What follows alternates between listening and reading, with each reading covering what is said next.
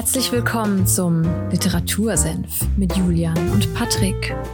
Holt euch was zu trinken, setzt euch hin, legt die Füße hoch. Ihr habt's euch verdient. Zieht euch aus, nicht so schüchtern, sperrt die Ohren auf, denn jetzt gibt's wieder mittelscharfe Literaturkritik. Viel Spaß!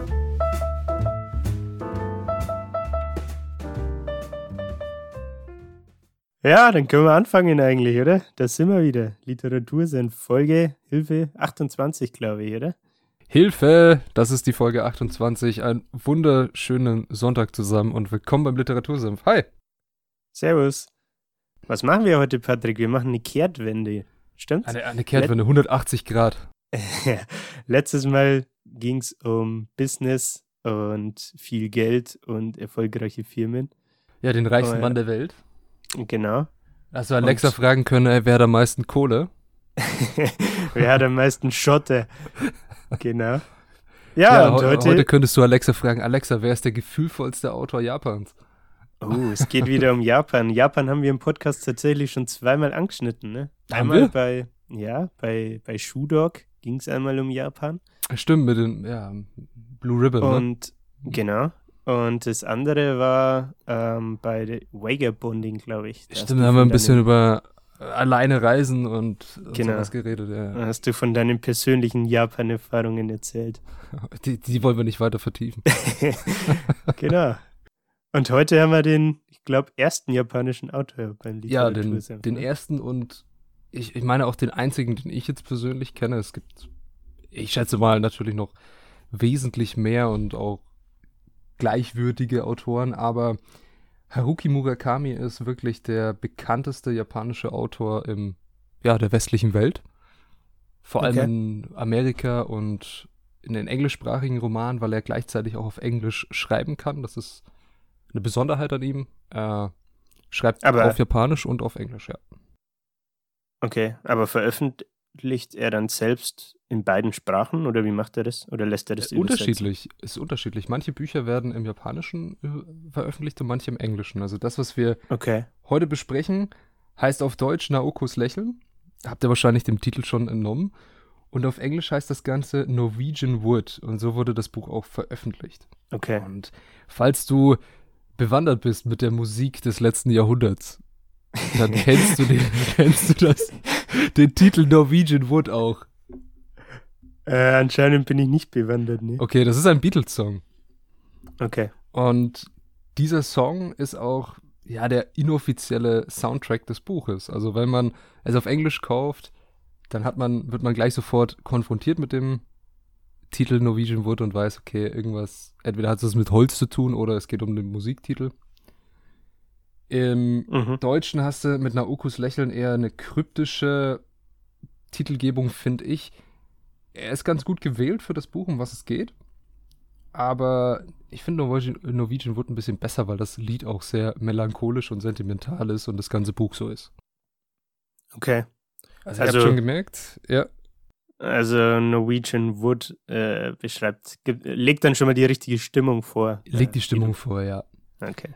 Also das Buch ist sehr, sehr sentimental, es ist sehr melancholisch und es ist typisch für Murakami sehr nüchtern geschrieben. Also Murakami zeichnet sich aus, vielleicht um den Autor noch ein bisschen mehr euch näher zu bringen. Er ist 1949 geboren, aber er ist jetzt schon ein relativ alter Mann, 71 Jahre. Und er schreibt alles sehr klar und sehr nüchtern oft. Seine Protagonisten sind immer durch die Bank junge Männer. Also mir fällt jetzt kein Buch ein, in dem er keinen jungen Mann als Hauptprotagonisten hat. Hast du von ihm schon mehr gelesen? Ja, ich habe insgesamt jetzt drei Bücher von ihm gelesen. Einmal Nokus Lächeln, einmal das, was ich, will ich gle- gleich auch noch kurz drauf zu sprechen kommen, das heißt, wovon ich rede, wenn ich vom Laufen rede. Mhm. Und dann noch Männer, die keine Frauen haben. Und Männer, die keine Okay. Frauen haben, ja, okay, der Titel sagt schon, da geht's immer um Männer, die durch irgend entweder einen Schicksalsschlag oder durch irgendwas anderes im Moment oder längere Zeit schon keine Frau mehr haben. Mhm. Und dass sie auch dadurch leiden. Egal wie erfolgreich sie sind und was sie alles in ihrem Leben haben, dass diese gefühlvolle und diese Emotionsbasis, also das Sentimentale auch fehlt in ihrem Leben. Mhm. Und diesen, Also- diesen Schmerz, den spürst du durch die ganzen Kurzgeschichten, in denen es um in dem Buch geht. Ja, wollte ich gerade fragen, ob das dann lauter Kurzgeschichten Ja. sind, die quasi aneinandergereiht sind. Okay. Und um, um zu dem Buch vielleicht einen kurzen Satz oder ein paar Sätze zu verlieren. Die witzigste Kurzgeschichte ist die, man muss dazu sagen, Murakami ist sehr inspiriert von Kafka. Also wenn man Franz Mhm. Kafka, die Verwandlung der Prozess zum Beispiel, er hat ihn sehr, sehr geprägt und das sieht man und findet man in allen seinen Büchern. Kafkas charakteristische Schriftweise und sein Sprachstil wird oft von ihm verwendet. Äh, ein Buch von ihm heißt auch Kafka am Strand, also von Murakami. Man merkt, er ist ein großer Fan. Mhm. Okay. Und wenn du dich erinnerst, das, die Verwandlung hast du bestimmt auch in der Schule gelesen. Ich weiß nicht, ob wir sie zusammen gelesen haben, aber ich glaube schon, oder? Könnte jetzt nicht recallen, aber ich, bestimmt, ja. Egal, äh, Verwandlung, kurzes Setting. Gregor Samsa wird in den Käfer verwandelt und weiß gar nicht, was abgeht. Also diese Geschichte, er wacht auf und ist auf einmal ein Käfer und seine Familie weiß nicht, was los ist. Mhm. Und Murakami dreht den ganzen Spieß einfach um. Er schreibt eine Geschichte über einen Kerl, der in Gregor Samsa verwandelt wurde. Heißt, er wacht Okay. dann da auf in dem Haus, die Familie ist geflohen, hat ihren Sohn, der im Käfer war, zurückgelassen, der Krieg kommt nach Prag, sie fliehen und er wacht in diesem Haus auf und ist auf einmal Gregor Samsa und weiß gar nicht, was los ist. Und er wusste, Okay. wusste vorher auch nicht, was ein Mensch ist. Also er, die Geschichte erzählt so, er tut erstmal überhaupt klarkommen, dass er jetzt ein lebendes Wesen ist und ein Mensch. Also er ist am Anfang auch nackt, weiß nicht, wie er sich anziehen soll, weiß nicht, wie er überhaupt laufen soll. Es ist sehr, sehr interessant.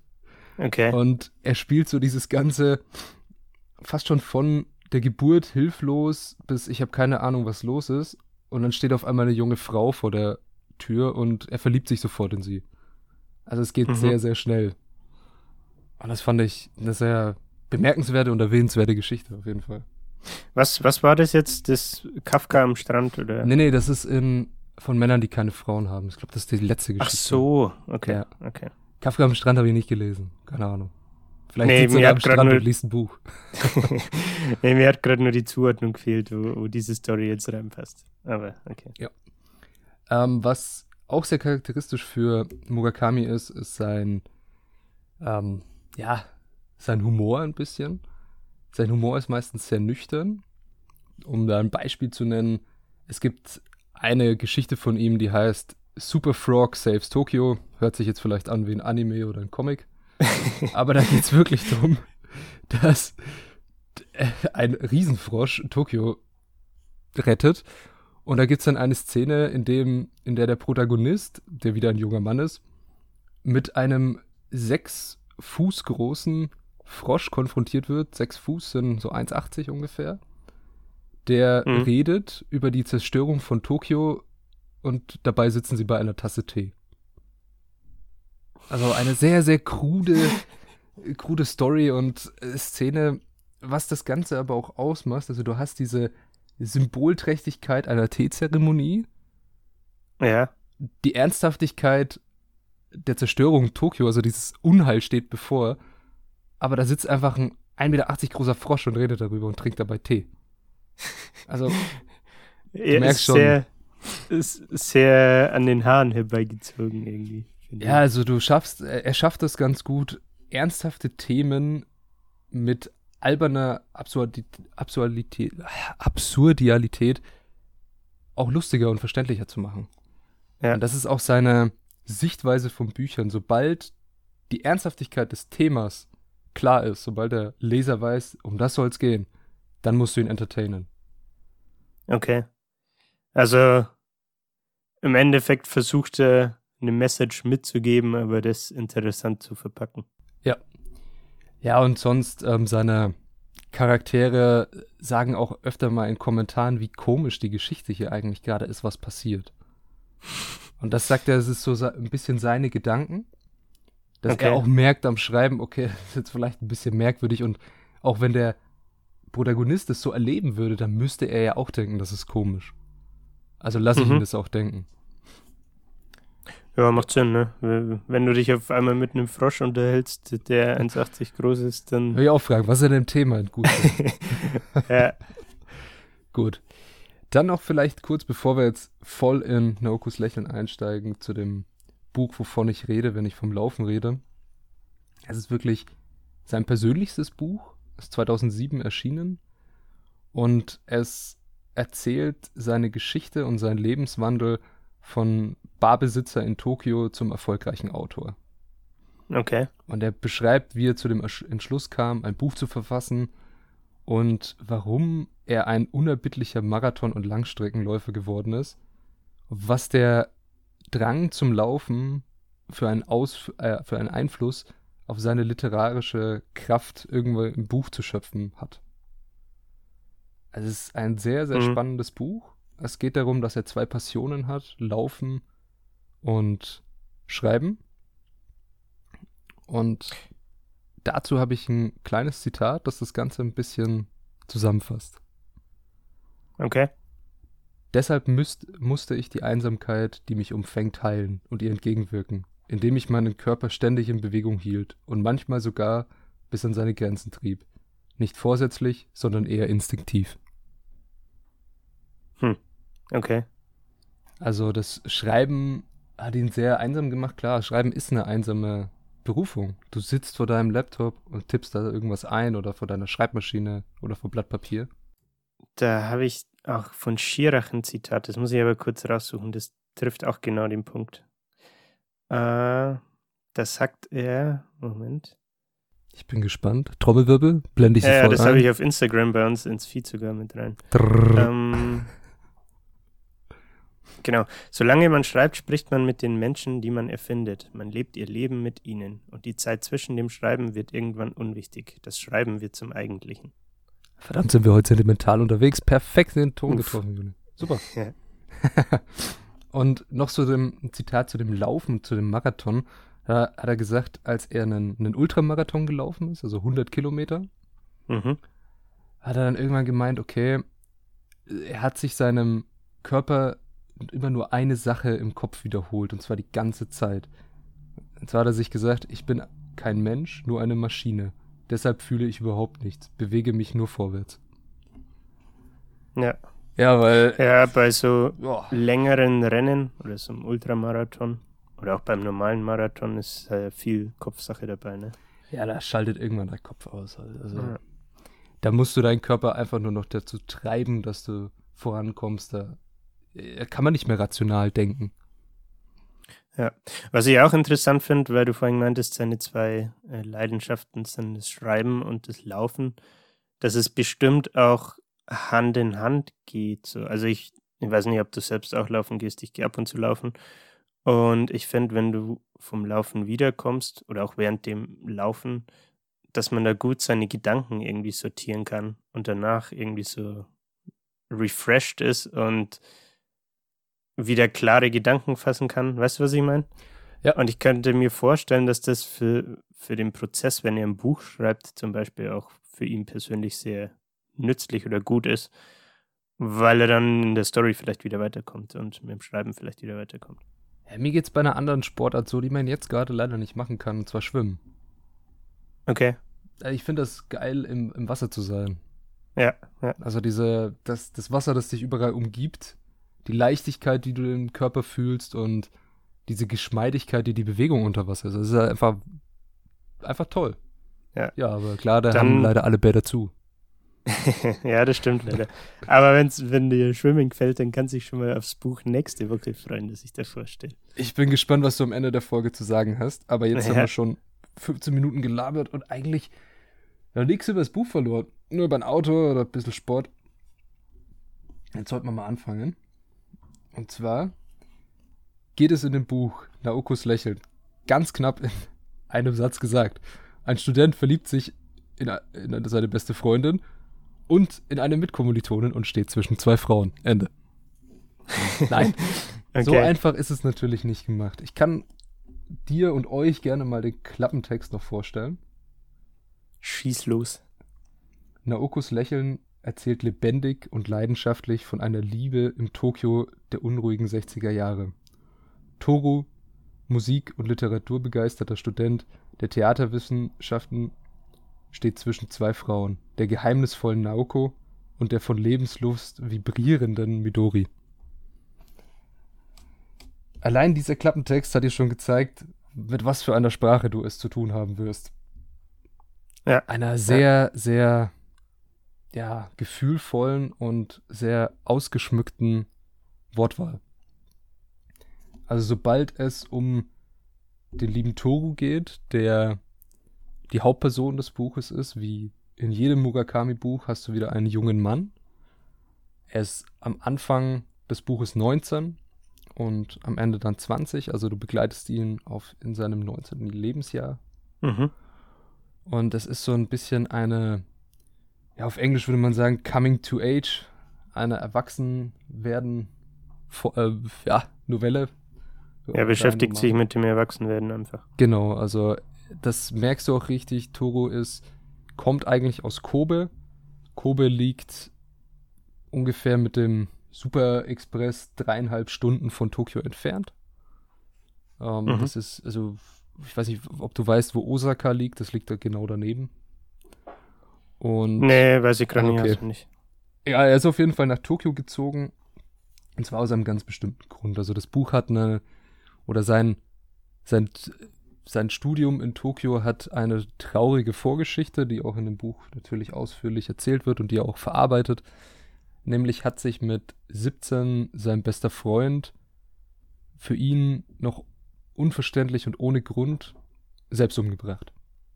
Okay. Und Toru war der, der ihn als letztes gesehen hat. Also sie haben, darum ist auf dem Buch vorne drauf auch Billardkugeln, mm, die, die Andeutung eines Billardtischs. Sie Mhm. haben an einem Abend wie so oft Billard gespielt in einer Hafenkneipe in Kobe. Es war alles super, sie haben sich gut verstanden. Kizuki, so hieß sein Freund, war wie immer. Und am Abend hat er sich dann in der Garage des Elternhauses in seinem Auto mit Abgasen vergiftet. Hm, Ist bestimmt auch nicht sehr. Ja, Kein schöner Tod. Ist, glaube ich, kein schöner Tod. Was heißt schöner Tod? Welcher Tod ist schön? Ja, da Ähm, können wir jetzt wieder philosophisch Könnte man abschweifen. jetzt ethische Fragen stellen und das Alter und den Gefühlszustand und das Leiden und sonst was analysieren. Aber, Aber erfährt man, erfährt man dann im Buch noch, warum er Ja. sich umgebracht hat? Okay. Ja. Also nicht direkt warum, sondern man kann es vielleicht erahnen. So, und jetzt Was kommt, sein Motiv vielleicht war. jetzt kommt die gute Naoko noch dazu. Die war nämlich die Freundin von dem Kizuki. Also Naoko und Kizuki kennen sich seit dem Kindergarten, sind seit der Grundschule eigentlich ein Paar, also waren immer zusammen, später dann auch natürlich ein Liebespaar. Mhm. Und ja, sie hat der Tod natürlich auch sehr mitgenommen. Okay. Dann entscheiden beide unabhängig voneinander, also Toru und Naoko, in Tokio zu studieren und ziehen dort beide hin. Haben keinen Kontakt nach Kizukis Tod.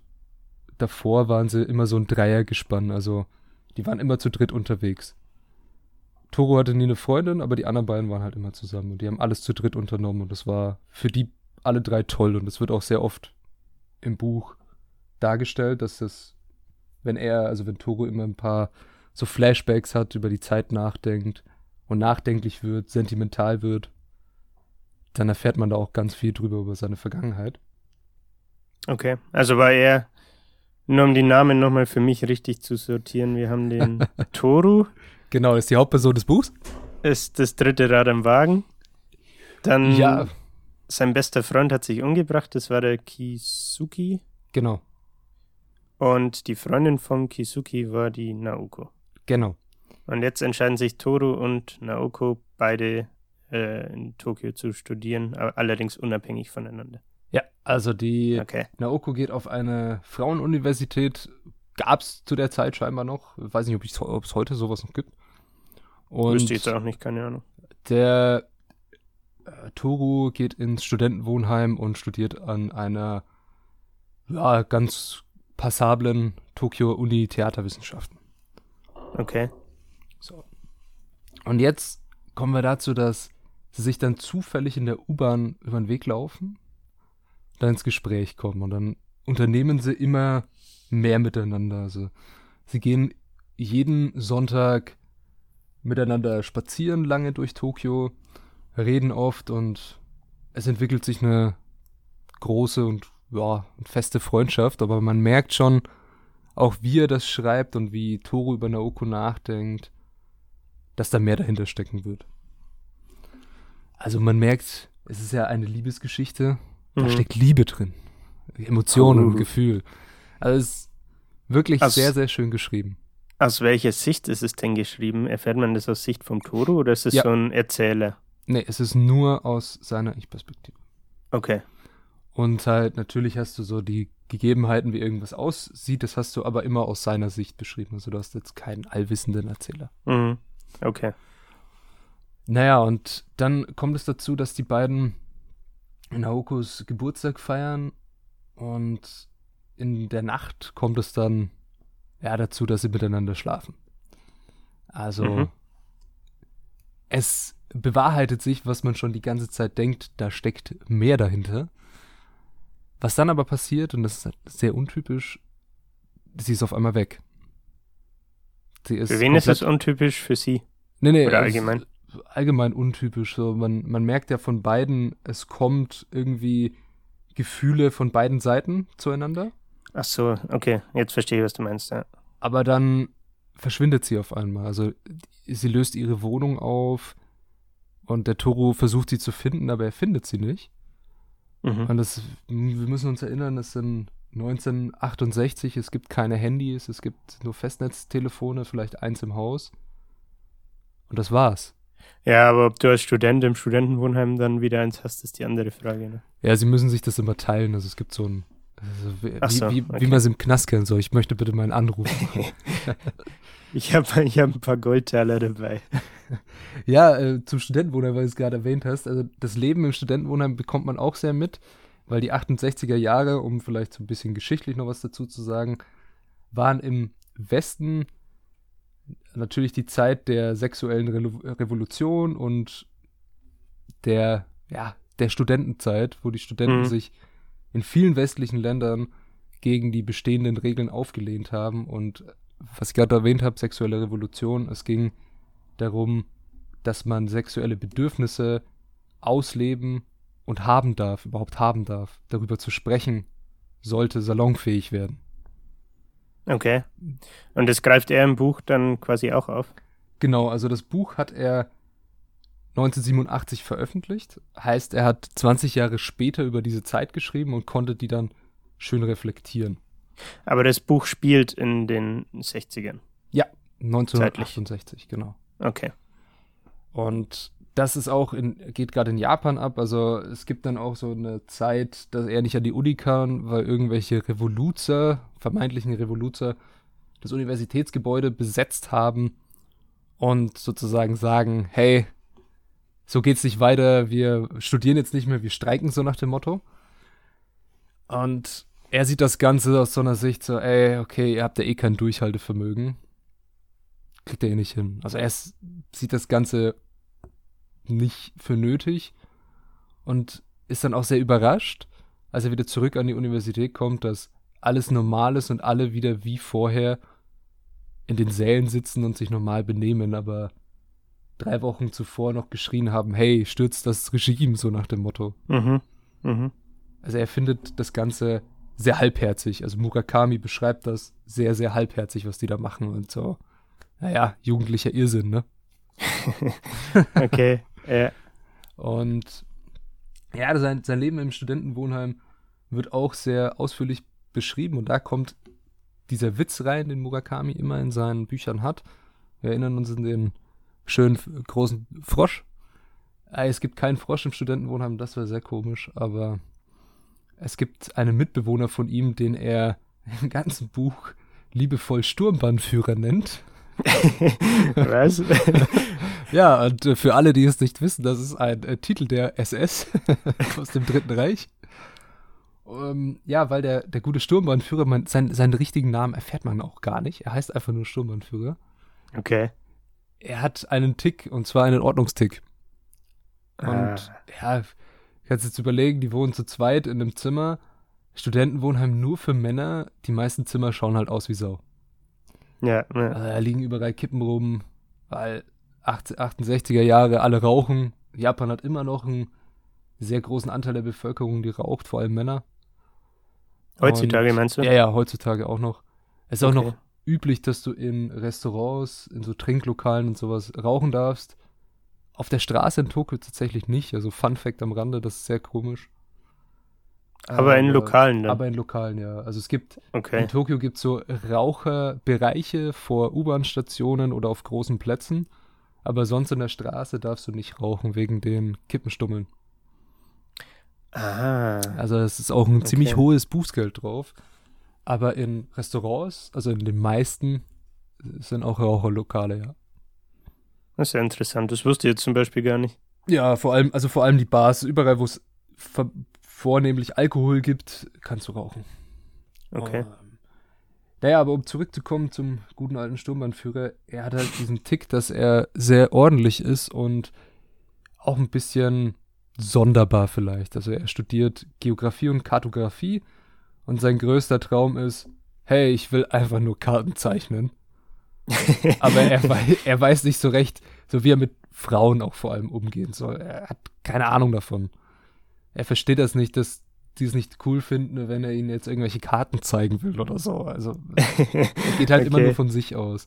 Ja. Da ist dann halt auch ein paar Szenen, wo er mit Toro drüber redet und schon eine innige Freundschaft entsteht. Darf ich Naja. dir meine Karten zeigen? Darf ich dir meine Pokémon-Karten zeigen? Ah, hättest du sie dabei, aber das ist ein anderes Thema. Kleine Gut. Trailerpark-Referenz, ne? Wir sind Kann man schon mal machen. Wir sind stehen geblieben, dass Naoko einfach weg ist und Toro nicht weiß, was ihm geschieht. Also er findet es natürlich sehr komisch. Er ist verletzt. Er hat auch Angst um sie. Was passiert? Wo ist sie?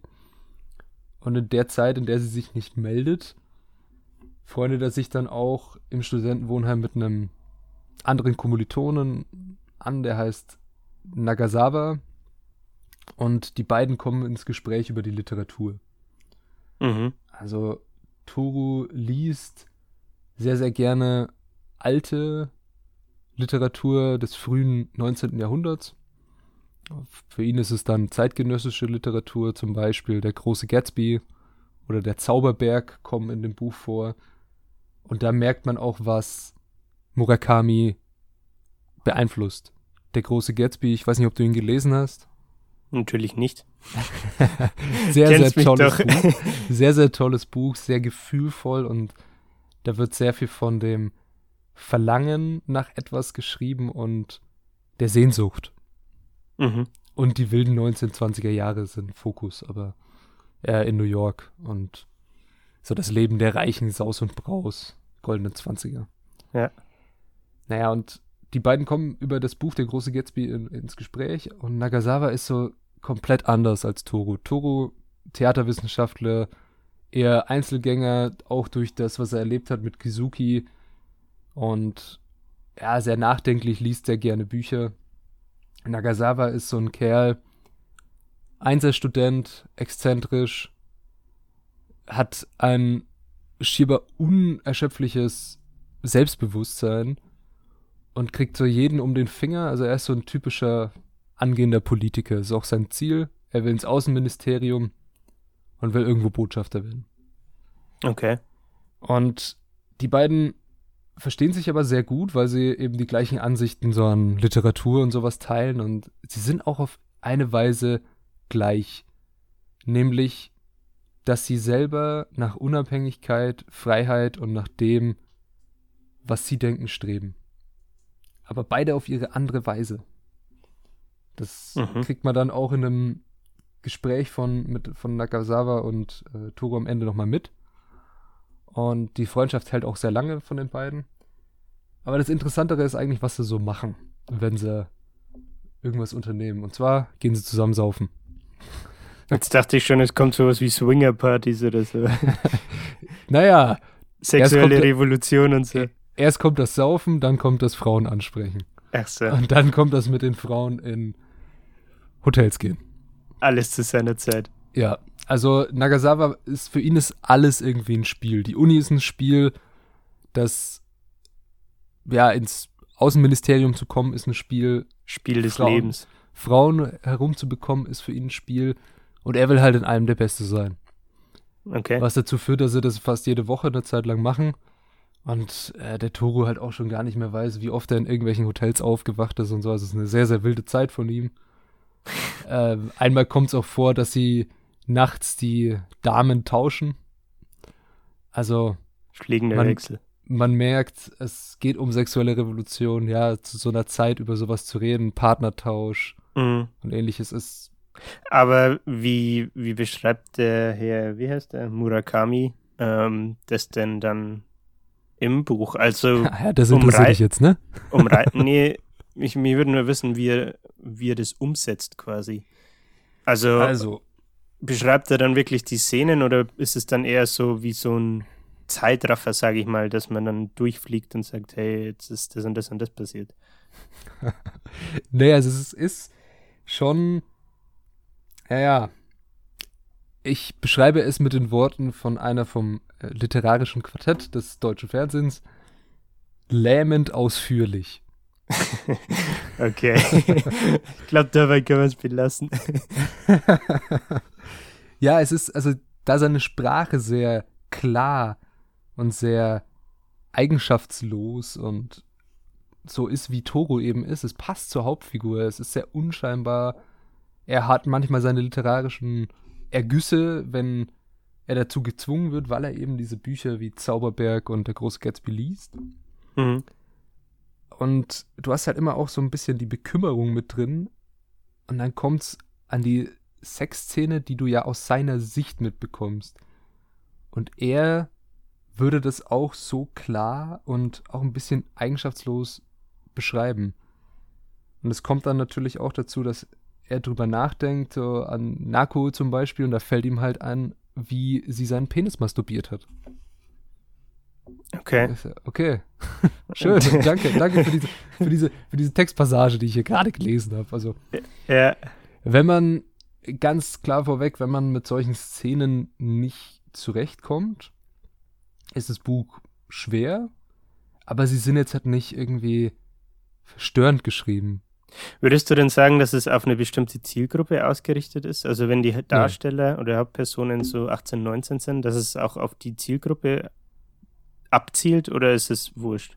Würde ich nicht sagen. Also er nimmt dich mit auf eine Zeitreise in die 60er Jahre des äh, Japans. Mhm. Es ist eine Zeit, die wir jetzt nicht kennen, die unsere Eltern vielleicht noch kennen oder auch unsere Ja, gut. Großeltern vielleicht kennen, wenn die das lesen würden. Wie es in Japan war, wissen die aber wahrscheinlich auch nicht, ne? Das wissen die auch nicht, nee. Ja. Es ist so eine, ja, das ist eine Zeitreise und das macht auch ein bisschen einen Roman aus, finde ich, und auch so eine Liebesgeschichte, der dir eine andere Wirklichkeit zeigt. Und eine andere Möglichkeit, wie das damals war. Wie Ja. es aber auch aufgebrochen wird, weil du hast immer noch klar die klassischen Rollenverteilungen, die dir auch im Buch näher gebracht werden. Du hast verschiedene Beziehungskonstrukte und das wird aufgebrochen, unter anderem durch Nakuo und dann kommt ja noch die Midori dazu, über die wir jetzt noch gar nicht geredet haben, die dann dem Ganzen noch ja, die Kirsche oben drauf setzt und zu ihm dann sagt, komm, lass doch mal in irgendein Pornokino gehen und ganz schmutzige Filme anschauen. Und das machen sie dann Okay. auch. Also die in, zu der Zeit haben sie noch nichts miteinander. Sie hat noch einen Freund und er und sie sind einfach nur befreundet und sie gehen halt zusammen in irgendwelche ja, äh, Sexkinos und schauen sich da drei Filme nacheinander an und sie kommentiert das Ganze mit, boah, der ist ja voll langweilig oder hä, können die nicht was Heftigeres machen? Und in der hinteren Reihe von ihnen sitzt ein Kerl und schaut ganz komisch und denkt so, was ist jetzt los? Halt, hier ist eine Frau, hä? Ja, Ähm, okay. So ein typisches Ding, wo fast nur Männer reingegangen sind. In, ich weiß nicht, wie das heute ist. Also, ja, okay, durch Internet und Internetpornografie, klar. Aber ein Pornokino war damals typische Männerhochburg. Frauen mussten in der Öffentlichkeit immer sehr zurückhaltend und prüde wirken, sehr brav. Mhm. Und Midori wollte dem Ganzen, hat einfach keinen Bock drauf gehabt. Sie hat kurze Röcke angezogen, ihr Freund hat sich so dafür geschämt, dass sie kurze Röcke anzieht. Sie hat den Toro gefragt, wie findest du das? Er sagt, naja, schaut gut aus, aber als sie dann gefragt hat, wieso starren die mich alle so an, hat er gesagt, naja, du hast einen kurzen Rock an. So aus der Nüchternheit eines Mannes. Ja, ja. Ich würde da auch hinschauen und ich schaue da auch gerade hin. Also, ja. Also es geht auch sehr ein bisschen um die Rolle der Frau und die Midori, die versucht, stark zu wirken durch diese Sachen, die sie macht. Aber dann, wenn du ans Innere kommst von ihr, ist sie doch sehr verletzlich und sucht emotionalen Halt. Was sie dann auch von ihm schlussendlich bekommt. Und dann Mhm. haben wir wieder ihn, der zwischen beiden Frauen steht. Aber. Jetzt zwischen der, zwischen wem steht er jetzt? Zwischen der Naoko? Und der und Midori. Genau. Okay, aber man weiß immer noch nicht, wo die Naoko ist. Dazu kommen wir jetzt. Ah, okay. Und zwar, die Naoko schreibt ihr nach einiger Zeit einen Brief, dass sie jetzt in einem Sanatorium ist, also einer psychiatrischen Klinik. Mhm, okay. Dabei stellt sich heraus, dass er besucht sie dann auch, sie haben Briefkontakt und sie hat schon längere Zeit psychische Probleme und durch Kizukis Tod sind die natürlich noch schlimmer geworden. Sie hat sich oft selbst die Schuld gegeben und es hat mit wieder mit Sexualität zu tun. Und zwar gibt sie sich selber die Schuld dran, dass er so verzweifelt geworden ist, weil sie konnte nicht mit ihm schlafen. Also sie Okay. ist einfach nicht feucht geworden, so beschreibt sie das. mhm. Und das hat sie sehr fertig gemacht. Das war ja einfach das Schlimmste für sie. Einen Mann, der, den sie schon ihr Leben lang kennt, dem sie sich hingeben will, dem sie sich emotional sowieso schon geöffnet hat, der sich auch ihr emotional komplett geöffnet hat, dass sie sich ihm körperlich nicht hingeben kann, das hat sie fertig gemacht. Mhm. Und das versucht sie in dieser Klinik zu verarbeiten. Da, dazu kommt noch, dass wir erinnern uns, der Toro und sie hatten Sex miteinander. Das war ja dann ihr erstes Mal, das wusste er nicht. Und an diesem Wann- Abend, Wann war das? Als sie in Tokio waren, Okay. als sie ihren Geburtstag gefeiert haben und er bei ihr dann nachts geblieben ist. Und am nächsten Tag war sie ja dann weg. Ah, Genau. okay. Die Connection hat mir jetzt gerade irgendwie gefehlt. Okay. Alles gut. So. Und das macht sie dann so weit fertig und bei dem Buch muss ich jetzt ein bisschen die Pointe vorne wegnehmen. Schon wieder. Ja, Du spoilerst in letzter Zeit ganz schön oft, Patrick. Weil sonst kommen wir nicht zu dem abschließenden Statement, das ich verfassen möchte. Okay, dann will ich sie Die- nicht länger aufhalten. Bringt sich schlussendlich selbst um. Okay, Wie schon krass. Kizuki auch. Also das Buch ist durchzogen von Selbstmord und Leid, Sehnsucht, Mel- Melancholie und Sentimentalität. Und es geht so ein bisschen um eine Lost Generation. Mhm. Also in dem Buch wird ganz, ganz klar, man muss sich am Leben festhalten. Das sagt der Toru selber auch. Also es gibt dann auch ein Zitat, das er von Nagasawa bekommen hat, das er ihm gesagt hat, und das hat er sich dann auch selber gesagt, als er nach Naokos Tod diese Phase hatte, wo er komplett am Boden war. Bemitleide dich nie selbst, Selbstmitleid ist etwas für Versager. Der Nagasawa war sein Literaturkollege, ne? Genau, das ist der, der dann im Außenministerium arbeitet. Okay, okay, ja. Und es ist so ein wirklich ein sehr schweres Buch, aber gleichzeitig so wunderschön, dass ich sogar einen Liebesroman hier vorstelle. Mit wunderschön meinst du aufgrund von der Schreibweise und von der Story wieder. Äh, ja, man fühlt mit ein bisschen. Also es, es wie gesagt, es ist die Sicht eines Mannes, was selten ist in Liebesromanen.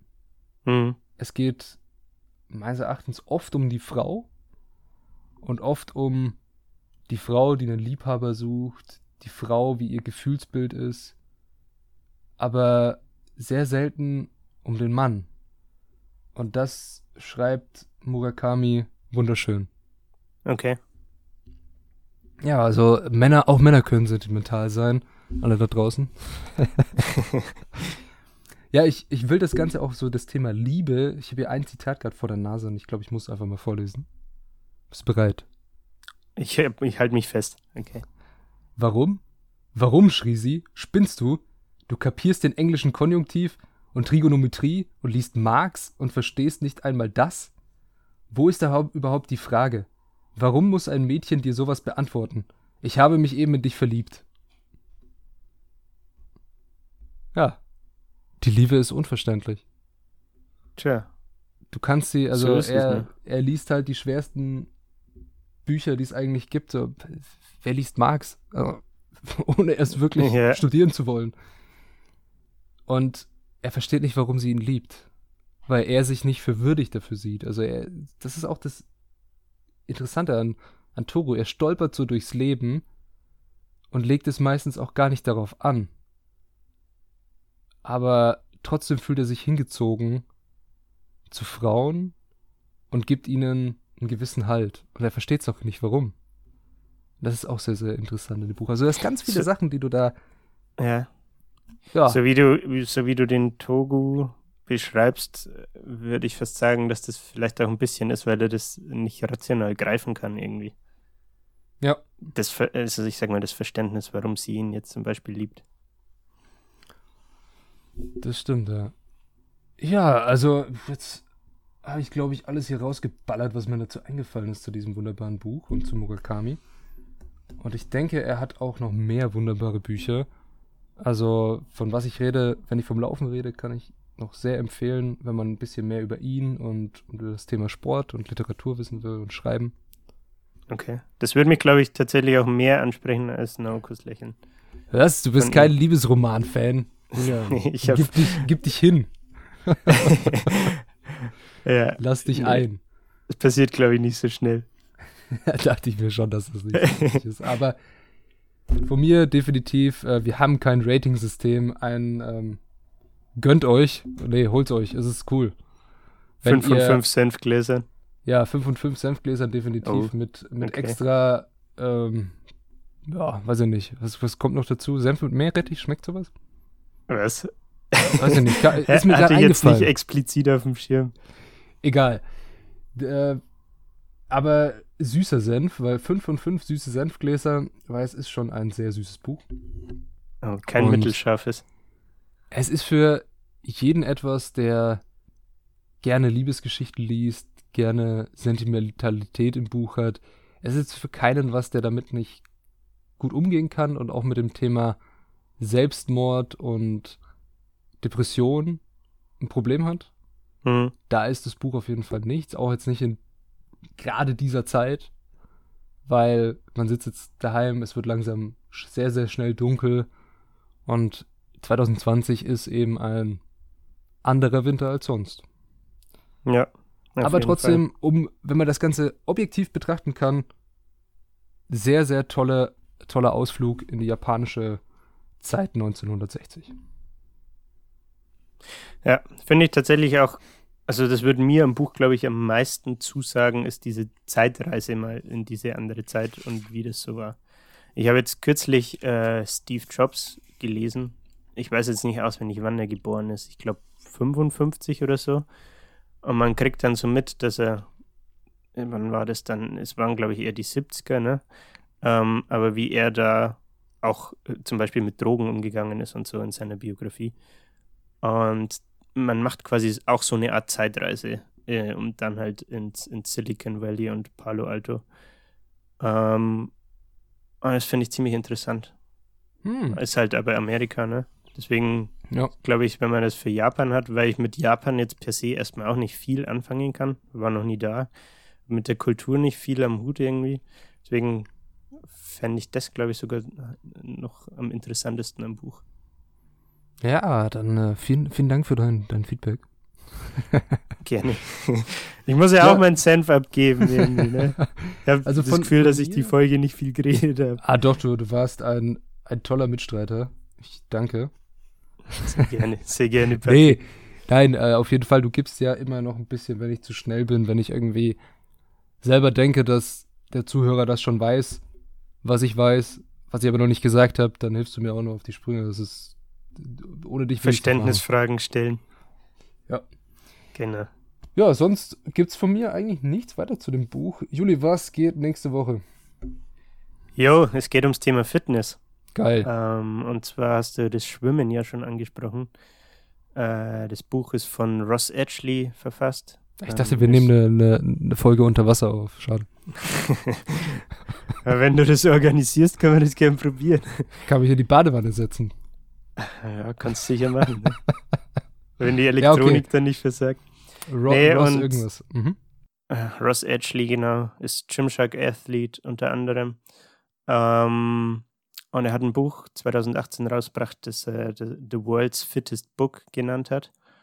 Ähm, und es ist ziemlich interessant, weil es einerseits Fitnesstheorie mit Reisen und seinen Praxiserfahrungen und Erkenntnissen verknüpft und so ein bisschen wie so eine Art Ausschnitte aus dem Tagebuch von ihm mit einbringt, mehr oder weniger, von seinen Reisen, ähm, die alle immer mit dem Thema Fitness zu tun hatten. Und das ist, finde ich, ziemlich interessant und ein schönes Gesamtpaket, bei dem man was über Fitness lernen kann. Ja, hört sich sehr, sehr spannend an. Fitness ist ein tolles Thema und wenn es da ein gutes Buch drüber geht, gibt, dann immer gerne. Warum das äh, Thema Schwimmen relevant ist, löse ich erst nächste Folge auf. Er ist den Ärmelkanal durchgeschwommen. Nee. Verdammt. Schade. ja, gut. Dann äh, vielen Dank fürs Einschalten. Ich hoffe, euch hat die Folge gefallen. Feedback immer gerne, auch Hasskommentare schicke ich hier ein Herz zurück. Bis nächste Woche. Haut's rein. Ciao. Ciao, danke fürs Hören. Wir sprechen uns nächsten Sonntag. Bis dahin, macht's gut. Schöne Woche.